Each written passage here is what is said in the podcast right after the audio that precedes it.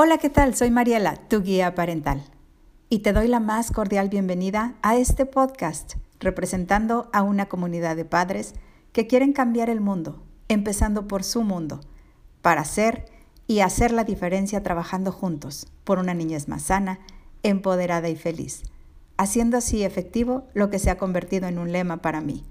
Conviértete en ese padre que todos quisiéramos tener. ¿A qué hora debe de irse a dormir tu hijo? Qué gran cuestión. La hora de ir a la cama en muchas ocasiones, padres de familia se preguntan, ¿por qué cuesta tanto trabajo mandar a los hijos a dormir? Y hay una diversidad de opiniones y cada niño es diferente según su edad y sabemos que cada uno es un ser individual y no todos necesitan dormir lo mismo, ya que depende de muchos factores. Por supuesto, el número uno sería la edad. Un bebé, por ejemplo, necesita dormir entre 12 y 14 horas. Y un niño de 0 años a 9 le bastarán y son suficientes 9 horas. Pero a partir de esta información, además de la hora a la que se tiene que levantar, existe una tabla que te puede orientar al respecto para saber cuál es la mejor hora para que tu hijo se vaya a la cama. Y lo puedes consultar en internet. Y esta se hizo pública. ¿Quién la hizo pública? Pues el colegio Wilson Elementary School de Kenosha, en Wisconsin, Estados Unidos. Dice que a los cinco años los niños empiezan la primera etapa escolar. Hay muchos cambios y quizás en los primeros días esté nervioso y caiga rendido antes de lo que acostumbra. O quizás pueda suceder exactamente lo contrario y por los nervios no consiga dormir y requiera de tu ayuda. A los seis años, los niños inician en su nuevo ciclo escolar. Por lo general necesitan 15 minutos menos de sueño. A los siete necesitan casi 11 horas de sueño para rendir en sus actividades de una manera adecuada. Procura que duerma más de 10 horas. De los 8 a los 9, según los expertos, en esta edad los niños pueden dormir 10 horas y media. Y a los 10 ya no necesita de forma rigurosa que sea ese tiempo, pero sí deben dormir más de 8 horas. Ahora, lo que sí es aconsejable es que como padres nos acerquemos lo máximo posible a las horas de sueño recomendadas. Tal vez no lo sabías, pero la falta de sueño en los niños puede afectar su día a día. Si llegaras a notar algún indicador que pudiera significar falta de sueño, te sugiero revisar sus horarios para ir a dormir. Pero también es muy importante tomar en cuenta las cosas que no deben hacer los niños antes de ir a la cama, como Comer alimentos que contienen dulce o chocolate, cosas picantes, bebidas energéticas y cosas como esa.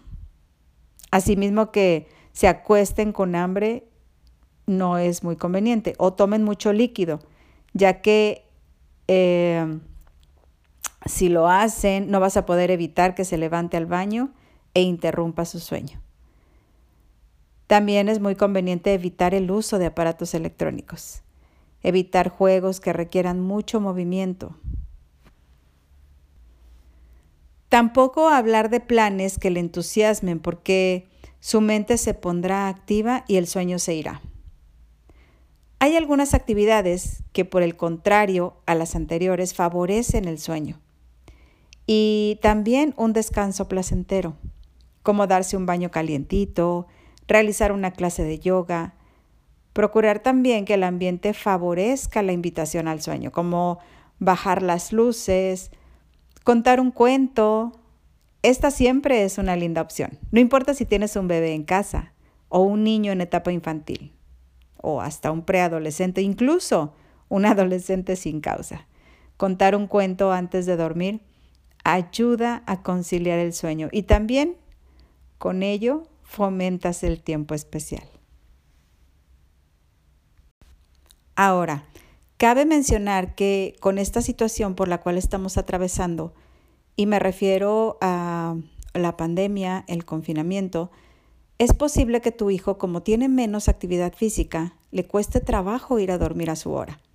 Y a esta nueva realidad se suma que muchos menores se mantienen alterados o en un estado de excitación, originado por los dispositivos electrónicos o videojuegos en consolas o en las computadoras o tabletas. Y como consecuencia los niños duermen más tarde y se complica el que se levanten. Y por lo mismo se complica el mantenimiento de los horarios regulares. Pero es importante y fundamental que descansen para que puedan rendir en su estudio y también mantenga su sentido del humor, porque el no dormir sus horas afecta su estado de ánimo. Deja de hacer de la hora de ir a la cama una guerra ya sea porque quiere seguir jugando o porque tiene miedo o simple y sencillamente para llamar tu atención. El dormir bien es importante y clave para asegurar su salud, no solo para su rendimiento escolar. Además de crear el ambiente que invite al sueño, te quiero compartir algunos tips que estoy segura te serán de mucha utilidad. Nunca uses la cama como un castigo para tu hijo.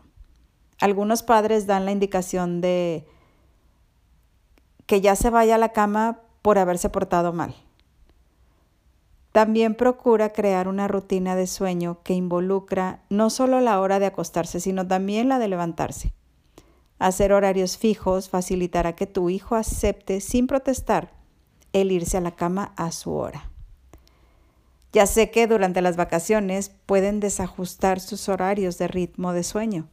Sin embargo, unos días antes del comienzo o regreso a clases, se empiecen a modificar esos horarios de forma gradual para regresar a su ritmo normal.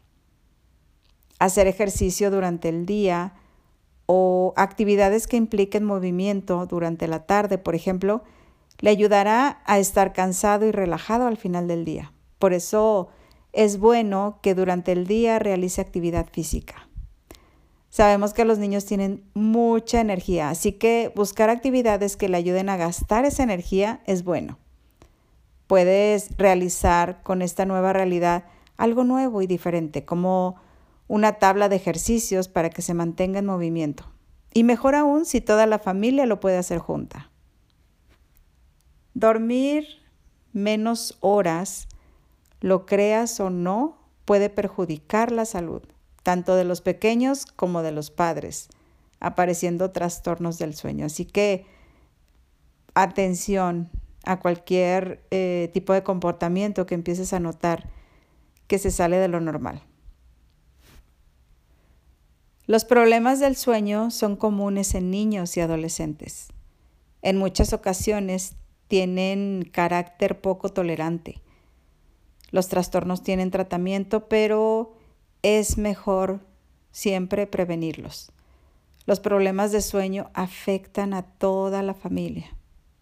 El sueño es necesario para un buen desarrollo.